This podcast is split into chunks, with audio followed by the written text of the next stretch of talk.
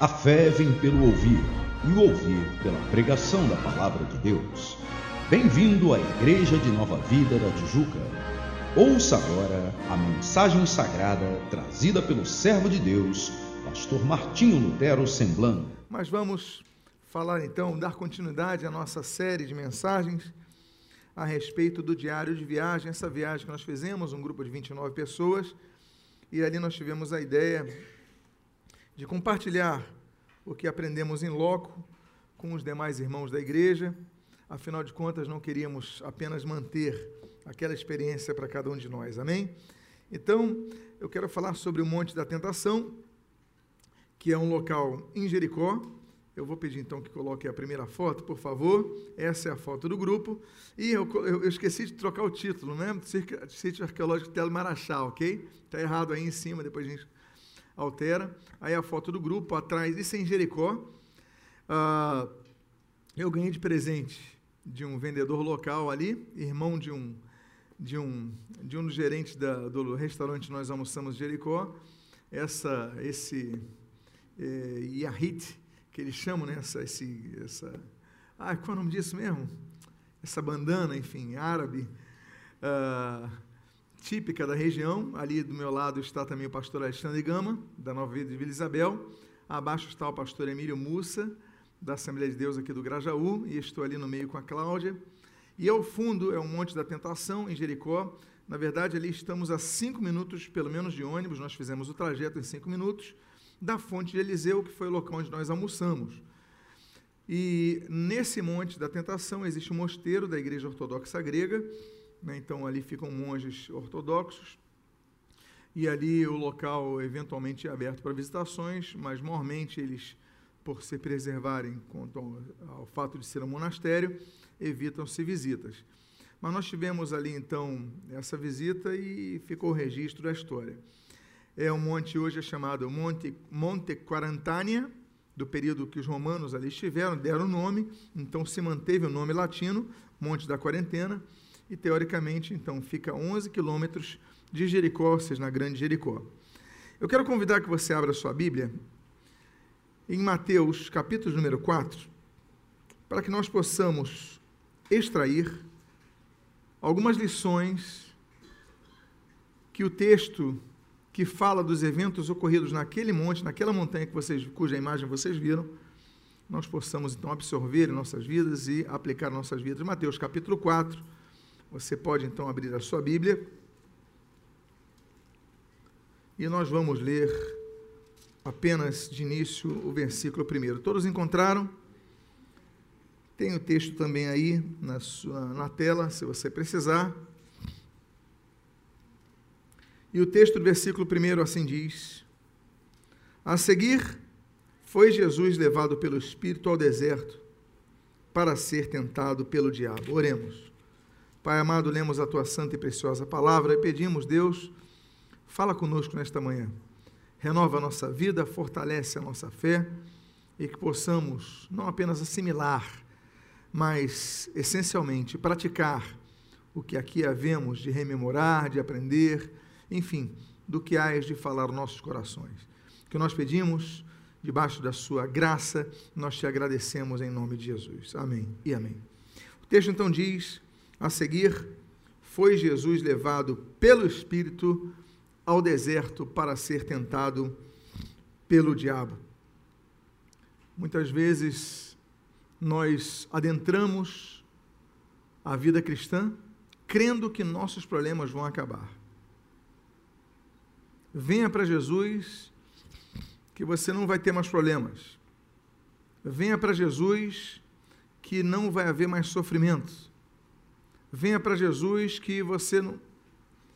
E isso, na verdade, é um pode se tornar um mote, pode se tornar um slogan, pode se tornar o que você queira denominar, mas não corresponde ao que a Bíblia ensina. Jesus já nos alertara: no mundo tereis aflições, mas tem de bom ânimo, eu venci o mundo. Os discípulos passaram por grandes provas em suas vidas e a maioria deles foi martirizada. Os próprios profetas tiveram experiências terríveis. Por exemplo, Isaías, com a sua cabeça cortada, Jeremias cerrado ao meio, e por aí vai. As arenas, os circos, uh, os locais onde os cristãos eram lançados para serem devorados, não apenas por leões, quem dera, quem dera fossem leões, porque a morte seria rápida. Há relatos que muitos cristãos no Império Romano eram lançados aos cães, cães famintos. Então era uma morte muito mais lenta, as dentadas eram menores, é, enfim, era um sofrimento muito maior. Jesus não errou em sua predição. Sim, há sofrimento. Sim, há dificuldades. A grande diferença que o cristianismo oferece não é nos colocar numa cúpula que nos isenta de problemas. A grande diferença é saber que, ainda que estejamos andando, inclusive no vale da sombra da morte, nós não precisamos temer porque Jesus está conosco. Então, há cristãos que têm enfermidades, há cristãos que passam por um período no deserto de desemprego, há cristãos que passam por um período de deserto de um parente nas drogas, há cristãos que passam, e são tantas, e se fôssemos enumerar, nos ouvidaríamos de algumas. Mas o fato é que Jesus mesmo, que é o nosso máximo, o máximo modelo, Jesus foi levado ao deserto. Deus Pai não preservou o seu próprio filho de ter a experiência que ele precisava ter para que, para ser advogado nosso, tivesse que padecer o que nós sofremos. Jesus foi tentado porque nós fomos tentados. Jesus não foi tentado por nenhum outro motivo senão pelo motivo de ser o nosso representante. Temos alguns advogados aqui e sabem muito bem que quando você advoga uma causa que você tem experiência, você tem maior habilidade em tratar da mesma. Agora, lidar com uma causa que você nunca conheceu é muito mais difícil. Nós oramos em nome de Jesus. Por que, que nós oramos sempre em nome de Jesus? Não oramos em nome de Maria, ou simplesmente não oramos em nome de ninguém simplesmente declaramos algo a Deus, mas sempre encerramos ou iniciamos nossa oração dizendo assim, em nome de Jesus. Nós oramos em nome de Jesus sempre, porque a Bíblia diz, quando Paulo escreve ao seu discípulo Timóteo, que só existe um mediador entre Deus, Pai, e os homens, Jesus Cristo, e o texto coloca uma vírgula e completa dizendo homem. Esse, esse, essa vírgula e essa complementação é fundamental. Só existe um mediador entre Deus e os homens, Jesus Cristo, homem. Por que, que coloca Jesus Cristo homem? Porque ele só pode nos mediar por ter tido uma experiência como homem. Por isso que a Bíblia diz em 1 João capítulo 2, versículo 1, que nós temos advogado diante do Pai, Jesus Cristo.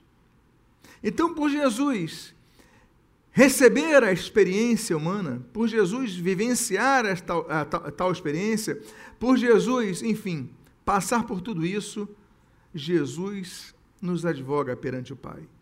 Deus, o Santo, o Santíssimo, como diz a expressão de Isaías no capítulo número 6, no português está assim: Santo, Santo, Santo. Mas no hebraico, mas por que tem três santos? Porque no hebraico não existe superlativo como nós temos no português, não existe santíssimo. Quando o hebreu ele quer dizer santíssimo, ele repete a palavra duas vezes. Kadosh, Kadosh. Kadosh é santo. Se ele fala Kadosh, Kadosh, ele quer dizer santíssimo. Isaías, nota bene, ele não repete duas vezes. Ele diz três vezes o Kadosh. Ele diz Kadosh, Kadosh, Kadoshim quer dizer mais do que santíssimo. Deus é um Deus muito santo. Isaías, no, o próprio Isaías, no capítulo 59, ele diz assim: Porque os vossos pecados fazem separação entre vós e o vosso Deus, de modo que ele não vos ouça. O nosso pecado criou um abismo. Mas Jesus Cristo sofreu naquele monte que nós colocamos aí nessa série de mensagens diárias de viagem, naquele monte que nós publicanos aí, ele sofreu para nos defender, para advogar a nossa causa. Ou seja, tudo que ele sofreu, ele sofreu por amor a nós. O mais interessante é que a Bíblia diz nesse versículo que você está lendo, que a seguir, ou seja, logo depois do seu batismo, Jesus foi levado ao deserto por quem? Pelo Espírito. Diz o texto. É o Espírito Santo que levou Jesus para ser tentado.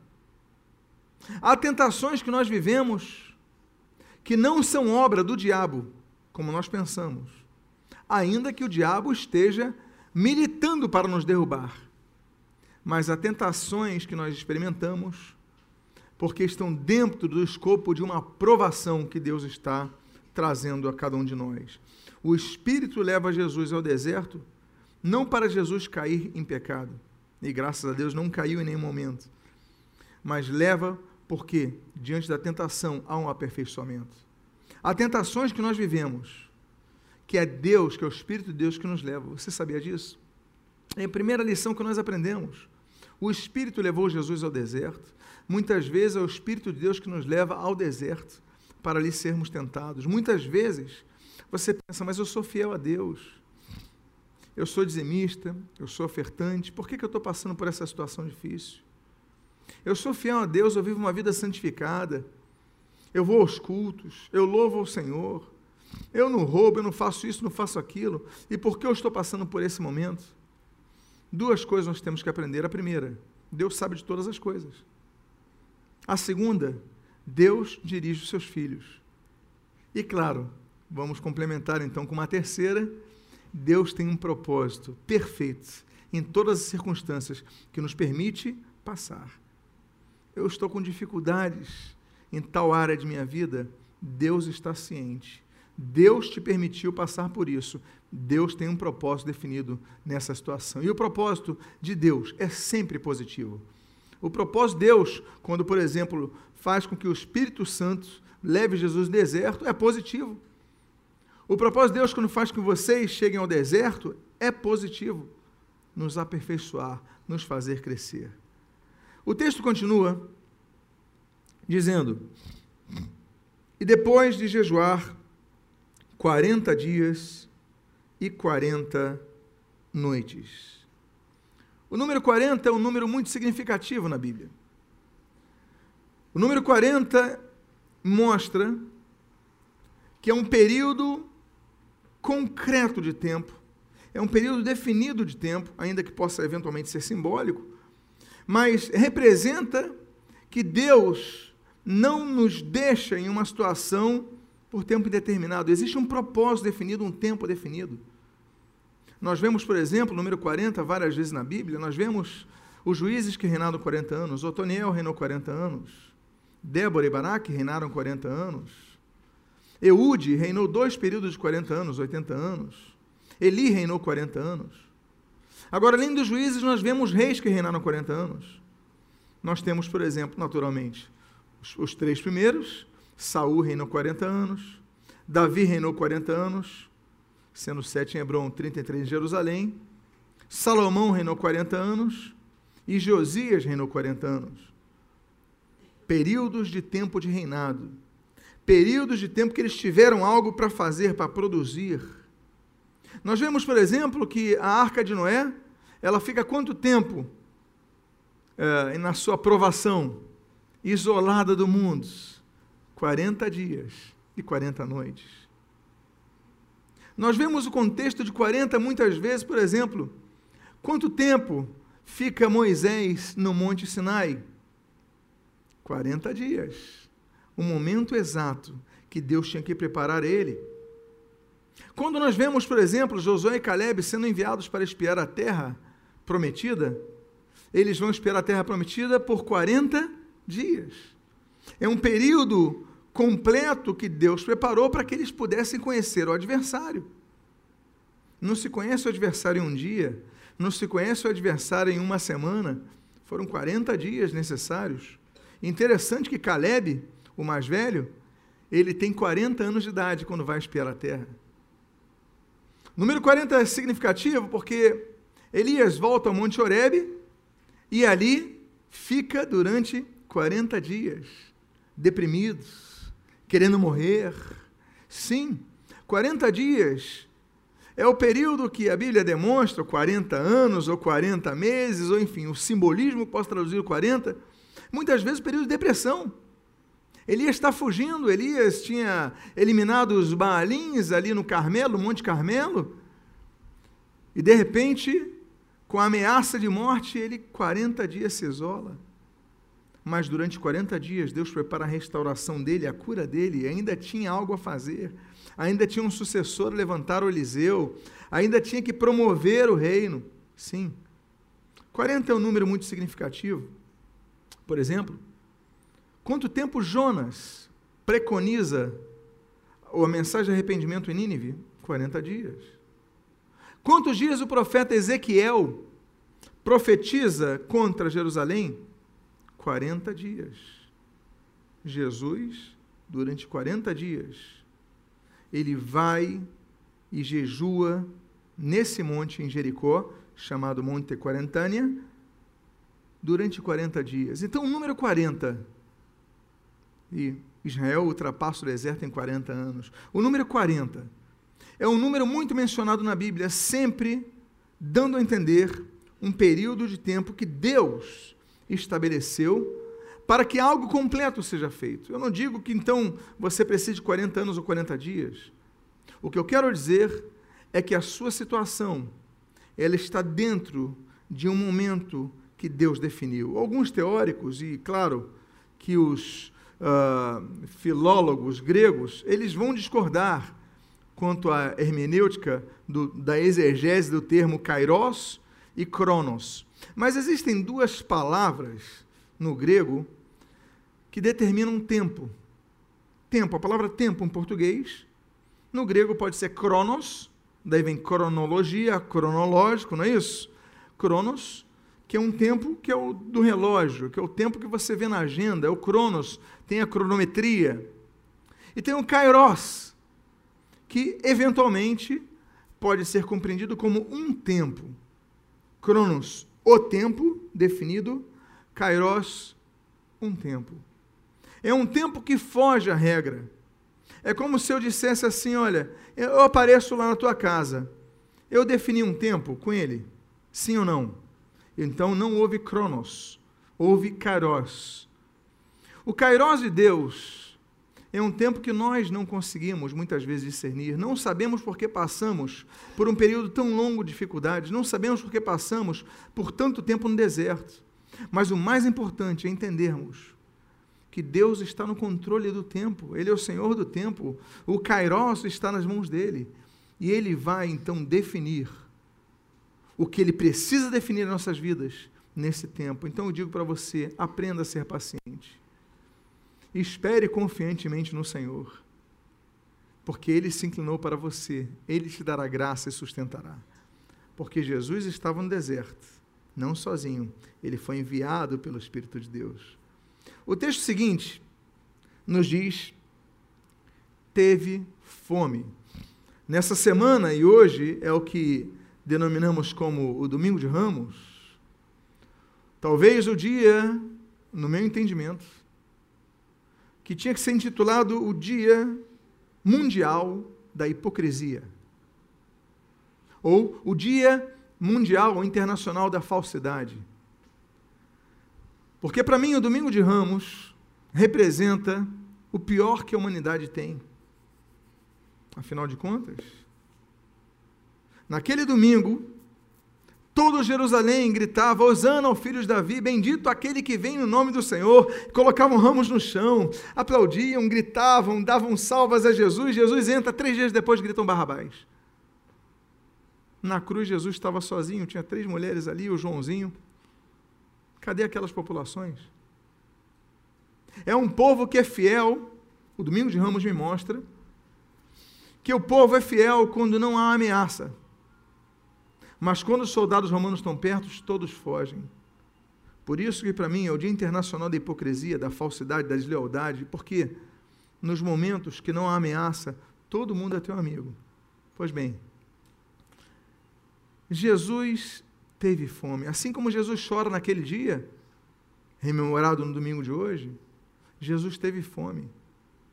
E diz o texto, lembra que o texto anterior diz, depois de 40 dias, Jesus só teve fome no quadragésimo dia. A Bíblia não diz que Jesus teve fome no décimo dia. A Bíblia não diz que Jesus teve fome depois de 30 dias, nem depois de 37 dias. A Bíblia diz que ele teve fome depois de 40 dias. Depois de 40 dias, teve fome. Há momentos que, depois de tanto tempo de sermos tentados, tanto tempo no deserto, por maior que seja a sua fé, por maior que tenha sido a sua experiência cristã, tem um momento que você sucumbe à fragilidade. Não há nenhum de nós, nenhum de nós consegue. Por quê? Porque somos humanos. Não, aquele dali ressuscitou mortos. Aquele ali converteu 5 mil pessoas. Aquele ali é um baluarte das Escrituras Sagradas. Mas não há, não há como, depois de 40 dias no deserto, você não sucumbir à fome. Nós somos frágeis. E isso nos lembra que nós sempre seremos dependentes de Deus. Eu espero em Deus que você não precise passar 40 dias para sentir fome eu espero em Deus que a cada dia você busque alimentar-se do Senhor. Porque há pessoas que abandonam o Senhor, abandonam as coisas de Deus, deixam de ir para a casa de Deus, deixam de congregar, deixam disso, colocam as coisas como se fosse última prioridade, que não é prioridade, né, mas última, última num, num escalonamento de, de prioridades, aí sim, aí o termo já pode ser aceito, a prioridade o que é secundário, o que é terciário, etc. E você coloca ali o culto. Não. Buscar em primeiro o reino de Deus e a sua justiça, Mateus 6,33, e as demais coisas serão acrescentadas. Devemos colocar Deus como primeiro lugar em nossas vidas. O texto diz que ele teve fome. Meus amados, quanto mais nós estivermos firmados na palavra, mais tempo seremos sustentados porque os ataques vêm. O reformador Martinho Lutero, quando ele estava ali, foragido, digamos assim, no castelo de Wartburg, isso vai acontecer em 1521 até 1522. Ele muda o seu nome, ele deixa a barba crescer. O nome dele, o pseudônimo, é Cavaleiro Jorge, Junker como chamam. Então, para ninguém reconhecer, usa o cap e começa a traduzir a Bíblia. Pois bem, Lutero, ali em Wartburg, ele diz que ele sempre que acordava, ele dizia três palavras, palavras em latim. Ele, diz, ele dizia o seguinte: oratio, tenta, é, meditatio e tentatio. Ele dizia o seguinte: em primeiro lugar, é oratio. Ele começava o dia, ele vou orar. Segunda palavra que ele usava era meditatio. Depois de orar, ele falou: Agora vou meditar nas Escrituras Sagradas. E a terceira palavra que ele usava era tentatio. E agora vou enfrentar as tentações. Todos nós somos tentados. A questão não é essa, não é pecado nisso. Pecado é quando cedemos ao pecado. Pecado é quando cedemos à tentação. Jesus foi tentado, mas não pecou. Uh, Há uma expressão popular que diz que nós podemos evitar com que uma ave faça um ninho em nossa cabeça. Não podemos evitar que ela nos acerte. Você entende aqui o que eu digo. Ela pode nos acertar, mas nós podemos evitar que ela faça um ninho em nossa cabeça. Nós somos tentados diariamente. Você entra num site de notícias, tem informações lá que são tentadoras.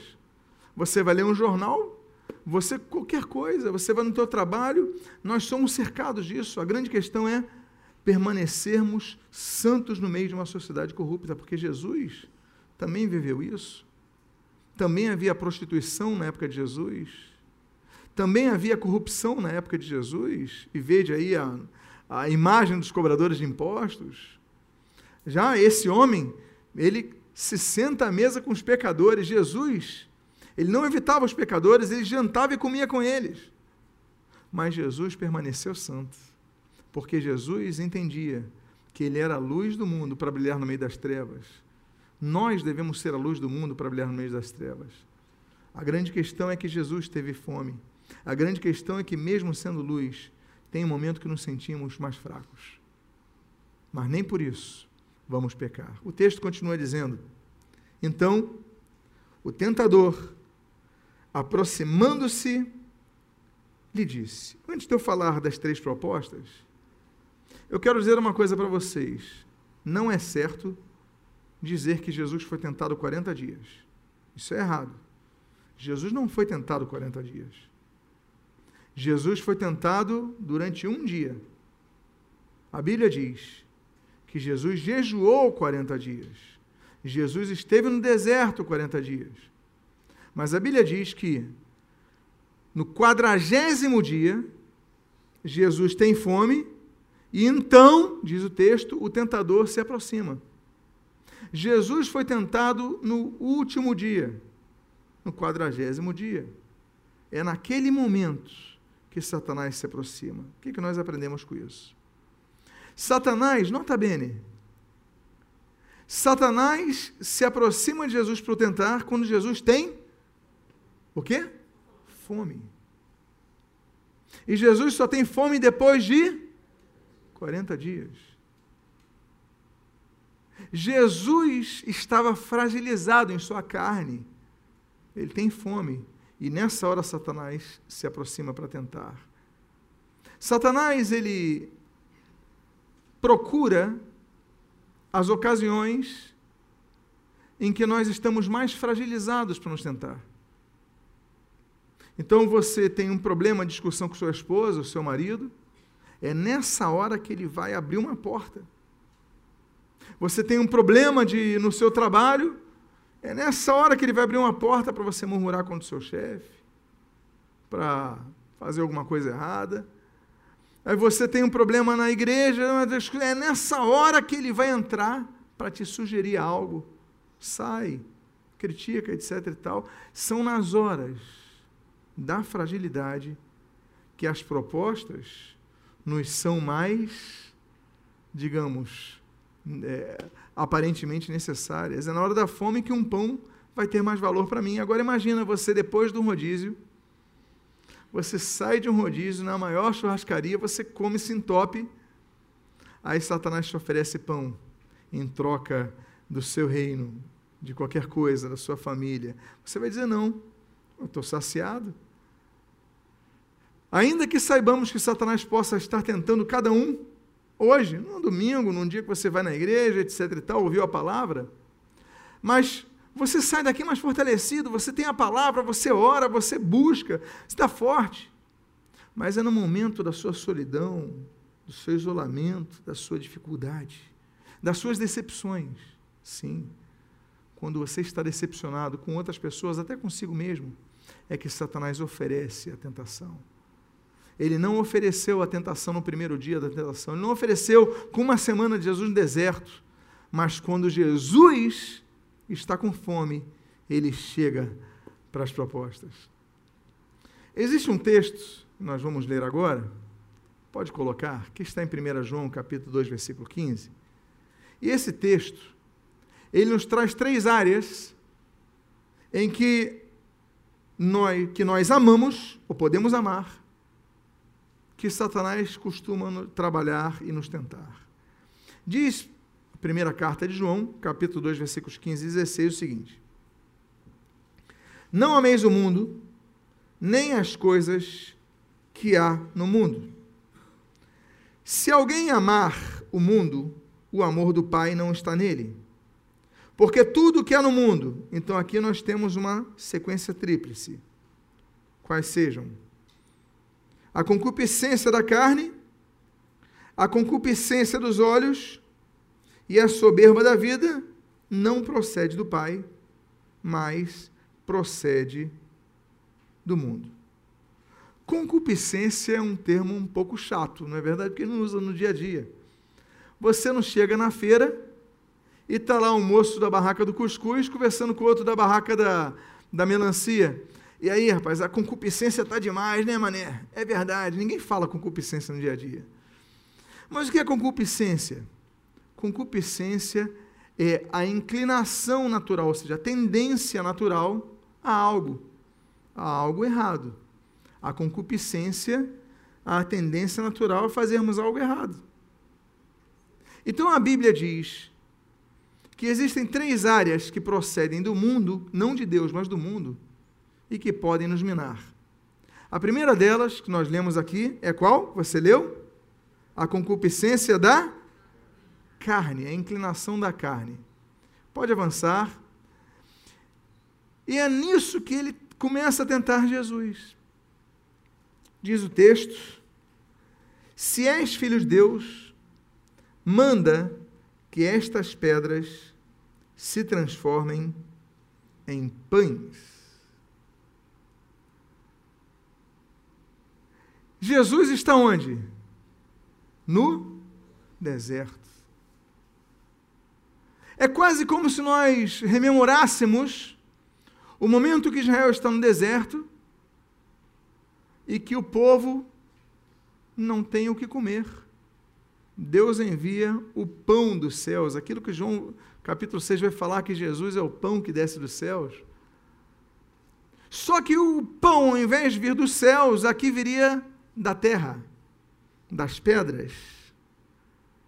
Ele fala: Olha, se és filho de Deus, se és filho de Deus, manda que estas pedras se transformem em pães. Por que, que ele começa falando do pão? Porque Jesus teve fome. A primeira tentação, ela vai de encontro à nossa maior necessidade. Eu volto a dizer, se há um problema de relacionamento de casais, a primeira tentação que vai acontecer não vai ser na área financeira, não vai ser numa área de corrupção, pecuniária, não vai ser. Vai ser na área da vida íntima de um, de um dos dois ou de ambos. Se a tua dificuldade presente está na falta de, um, de uma aceitação em grupo, de, uma, de um reconhecimento, vai chegar alguém que não pertence a Deus, que vai ter o propósito de destruir a tua vida, minar a tua vida, que vai oferecer isso, um carinho, uma palavra. Cenário financeira, algumas vantagens vão ser lhe oferecidas, mas que vão levar para o caminho errado. Eu lembro de um irmão aqui da igreja, ele era da Polícia Civil, ele é da Polícia Civil, e ele falou que trabalhava naquela equipe do antissequestro, na época era o Hélio Vigio que dirigia, o delegado, e ele lembra que, claro, não estava com o chefe, mas eles pegaram um grupo de traficantes num carro. E o carro estava cheio, cheio, cheio. De quê? De drogas? Não, de dinheiro. Eram quatro policiais. Ele estava com dois meses de aluguel atrasado em sua casa. Ele falou para mim no gabinete: Pastor, Aqueles homens falaram: olha, faz o seguinte, leva metade, porque se a gente também der tudo, matam a gente. Mas metade de muito dinheiro era mais do que suficiente para aqueles quatro homens. E naquelas negociações, aqueles homens aceitam. Ele fica constrangido, que ele é o mais novo no grupo, ele é o moderno da equipe. E ele depois ele falou, não posso aceitar. Depois que acaba tudo, ele falou, não posso aceitar esse dinheiro. Aí você tem que aceitar. Se você não aceitar, vai ficar complicado para você. E conversa vai, conversa vem. A definição no final daquela conversa foi que ele desse o dinheiro para a caixinha do policial. Existe uma caixa para ajudar os policiais, etc. E ele deixou o dinheiro ali, um dinheiro sujo ali.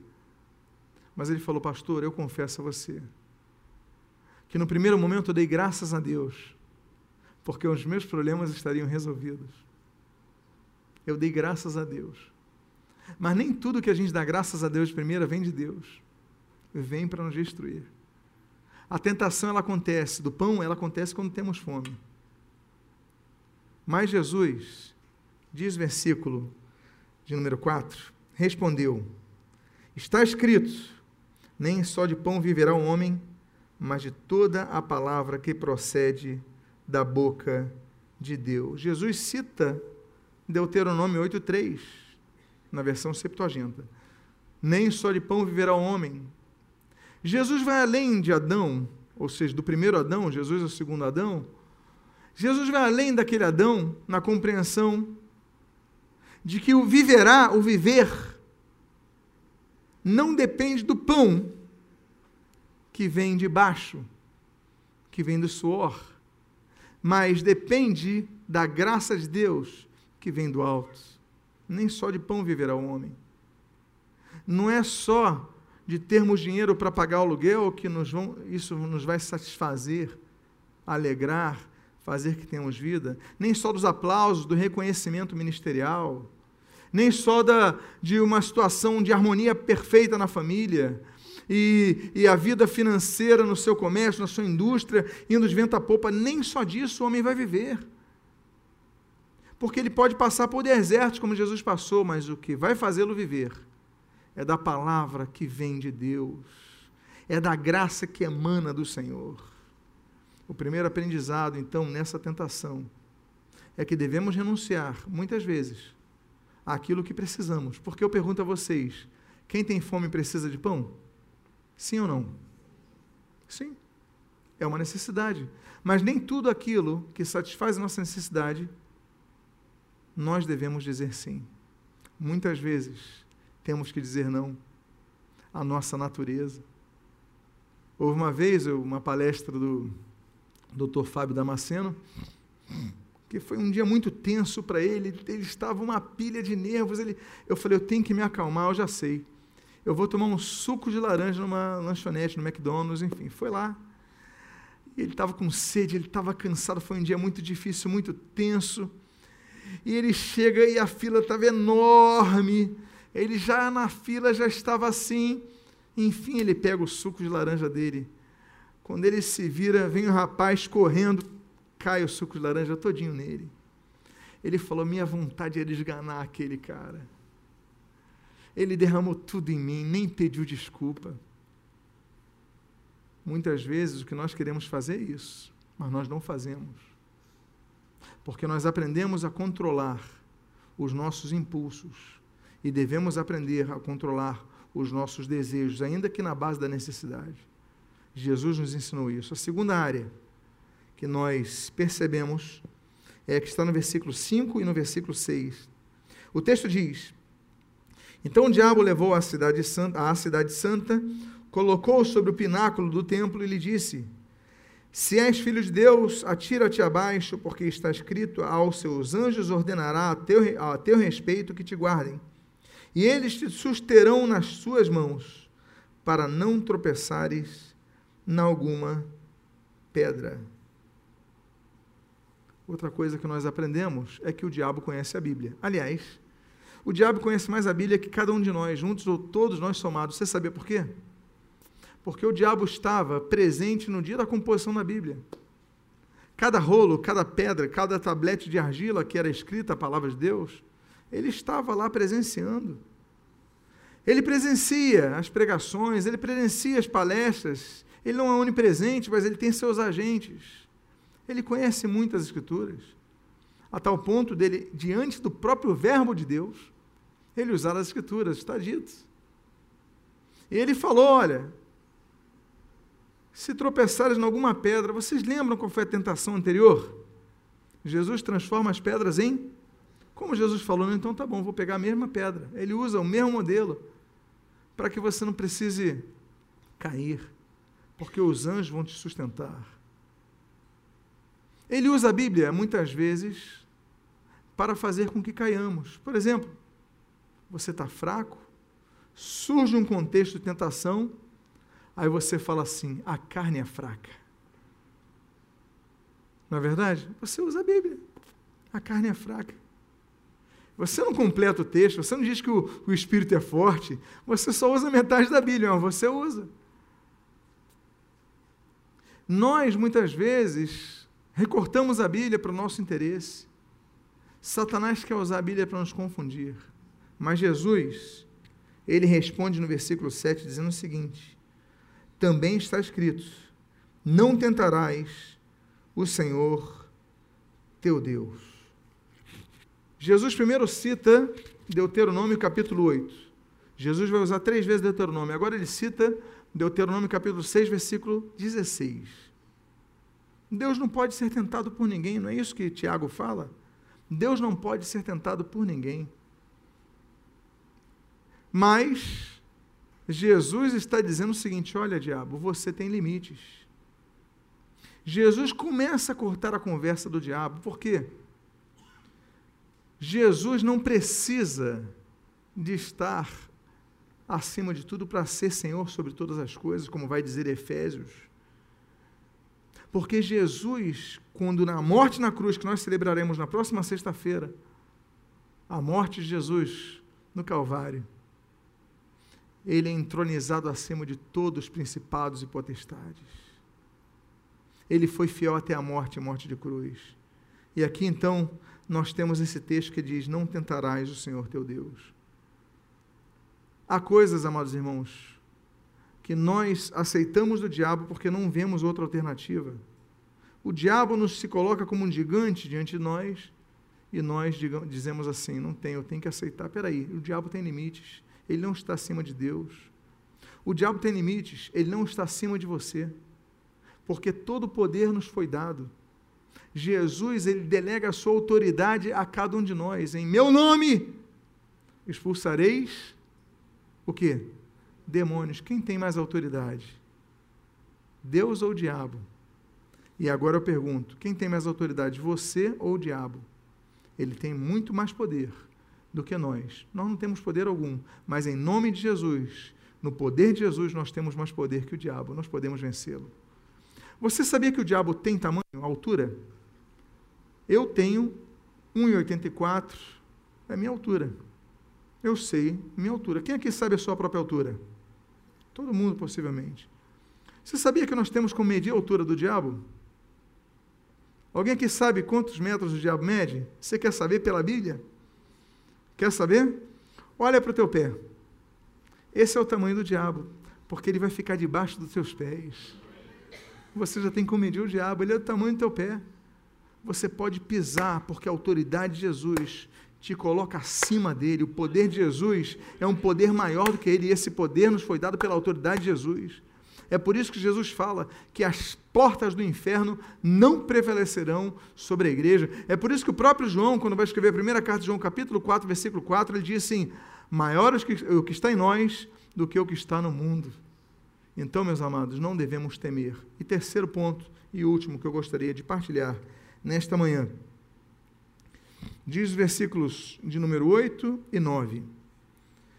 Levou ainda o diabo a um monte muito alto, ou seja, naquela cadeia que nós vimos, provavelmente naquele topo, lá em Jericó, mostrou-lhe todos os reinos do mundo e a glória deles, e lhe disse: Tudo isto te darei se prostrado me adorares. João capítulo 12, versículo 31. João capítulo 14, versículo 30. João capítulo 16. Em três oportunidades, Jesus diz que o reino dele não estava ali no sentido do domínio, o domínio é de Satanás. Na cruz, Jesus restaura. Mas até aquele momento, e Jesus veio para isso, para resgatar e salvar o que se havia perdido, o homem e todo o poder e aí vem e confere o poder à igreja para restabelecermos o reino de Deus na terra. É a nossa função. Mas desde o pecado de Adão, quando, Jesus, quando Deus delega a autoridade a Adão, Adão peca, entrega a autoridade a Satanás, Satanás usa. Eu te darei autoridade sobre todos os reinos. A Bíblia diz no livro de João: o mundo jaz no maligno.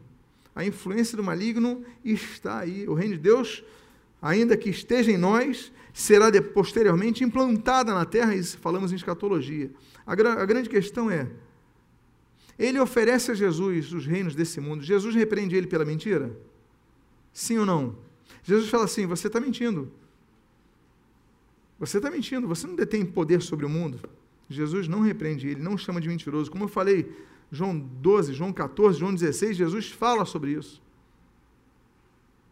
Então, em primeiro lugar, os reinos desse mundo e a glória deles. Tudo te darei se prostrado me adorares. A última tentação. Lembram-se da palavra de João? A concupiscência da carne, a concupiscência dos olhos e agora a soberba da vida. Da vida. Muitas vezes ele não consegue te atacar em alguns tipos de tentação. Mas na soberba, quantos pastores têm caído por causa da soberba? A igreja evangeliza, a igreja salva e, e fala: Eu sou tal. Eu sou grande. Eu sou. E quando vão ver, são pessoas que pregam a palavra, abençoam vidas, mas a soberba colocou um trono acima do trono de Deus em suas vidas. E muitos sucumbem e caem.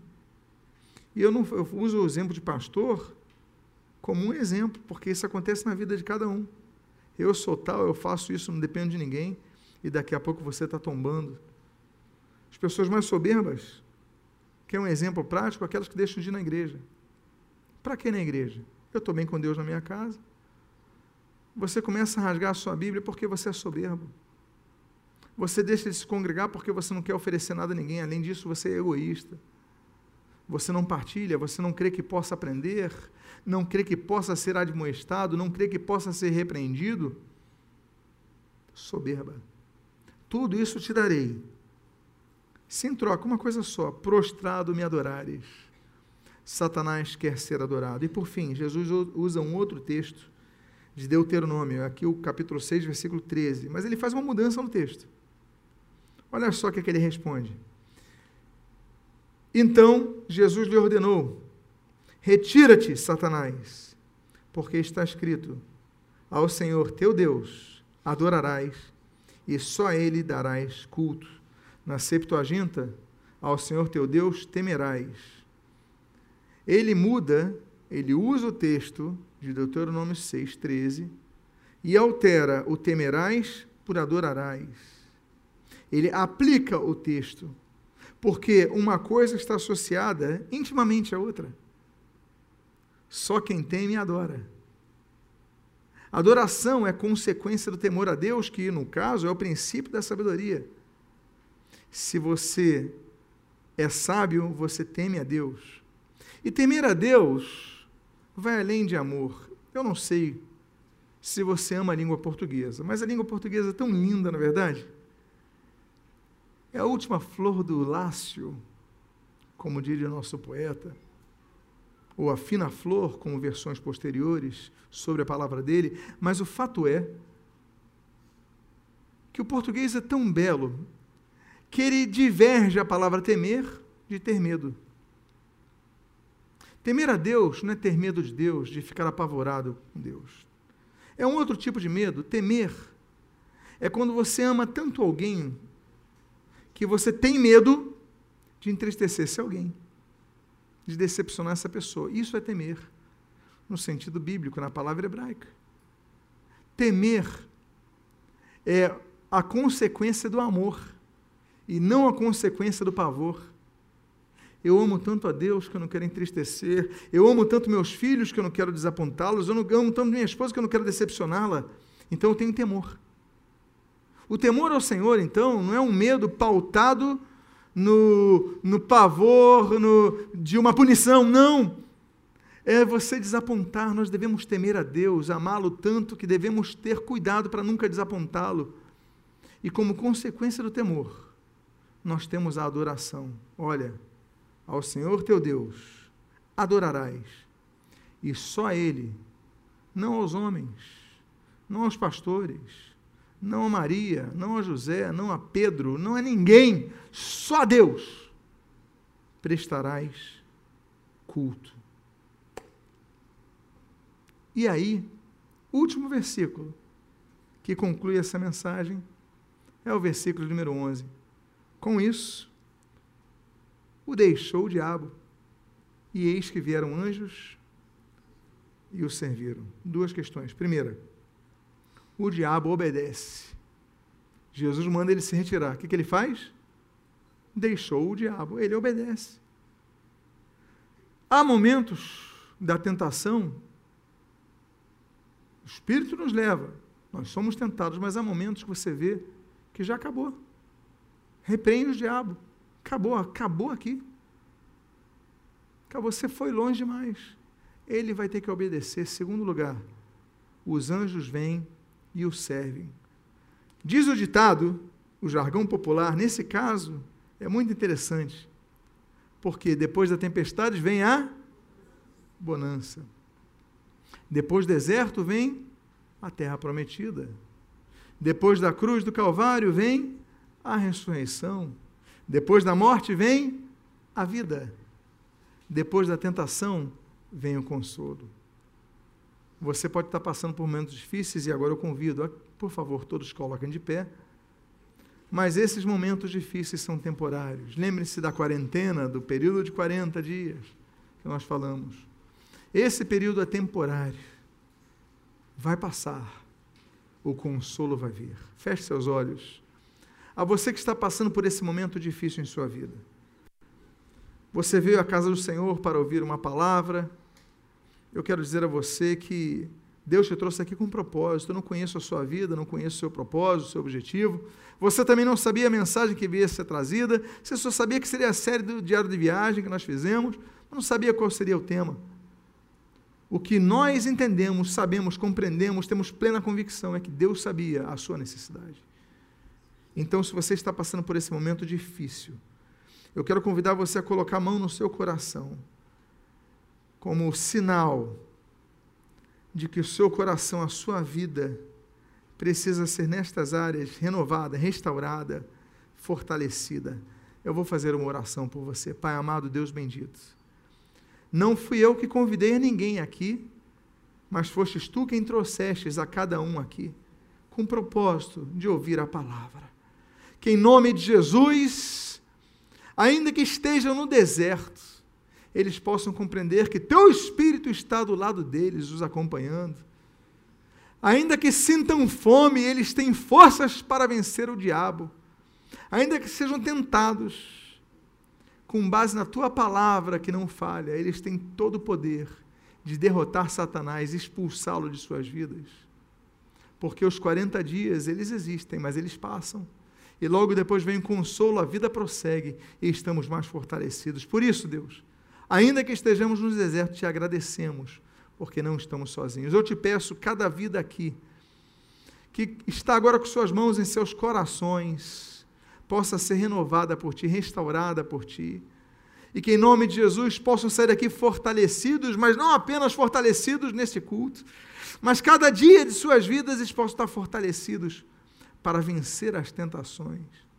São as tuas bênçãos, a tua renovação que eu te peço sobre os teus filhos. E te agradeço em nome de Jesus. Amém. E amém. Agora você vai dar um abraço em alguém. Vai dizer assim a pessoa: Deus te renovou nesta manhã. Ser forte em nome de Jesus. Podem tomar assento. Deus é bom. Deus é bom. Deus é mais ou menos? Não? Deus é mau? Deus é bom? Deus é muito bom. Se você foi abençoado com esta mensagem, seja um canal de bênção a outras vidas, presenteando-as com este e outros CDs do pastor Martinho Lutero Semblando. Visite-nos a Igreja de Nova Vida da Tijuca, Rua Conde de Bonfim, 604, sua família na Tijuca.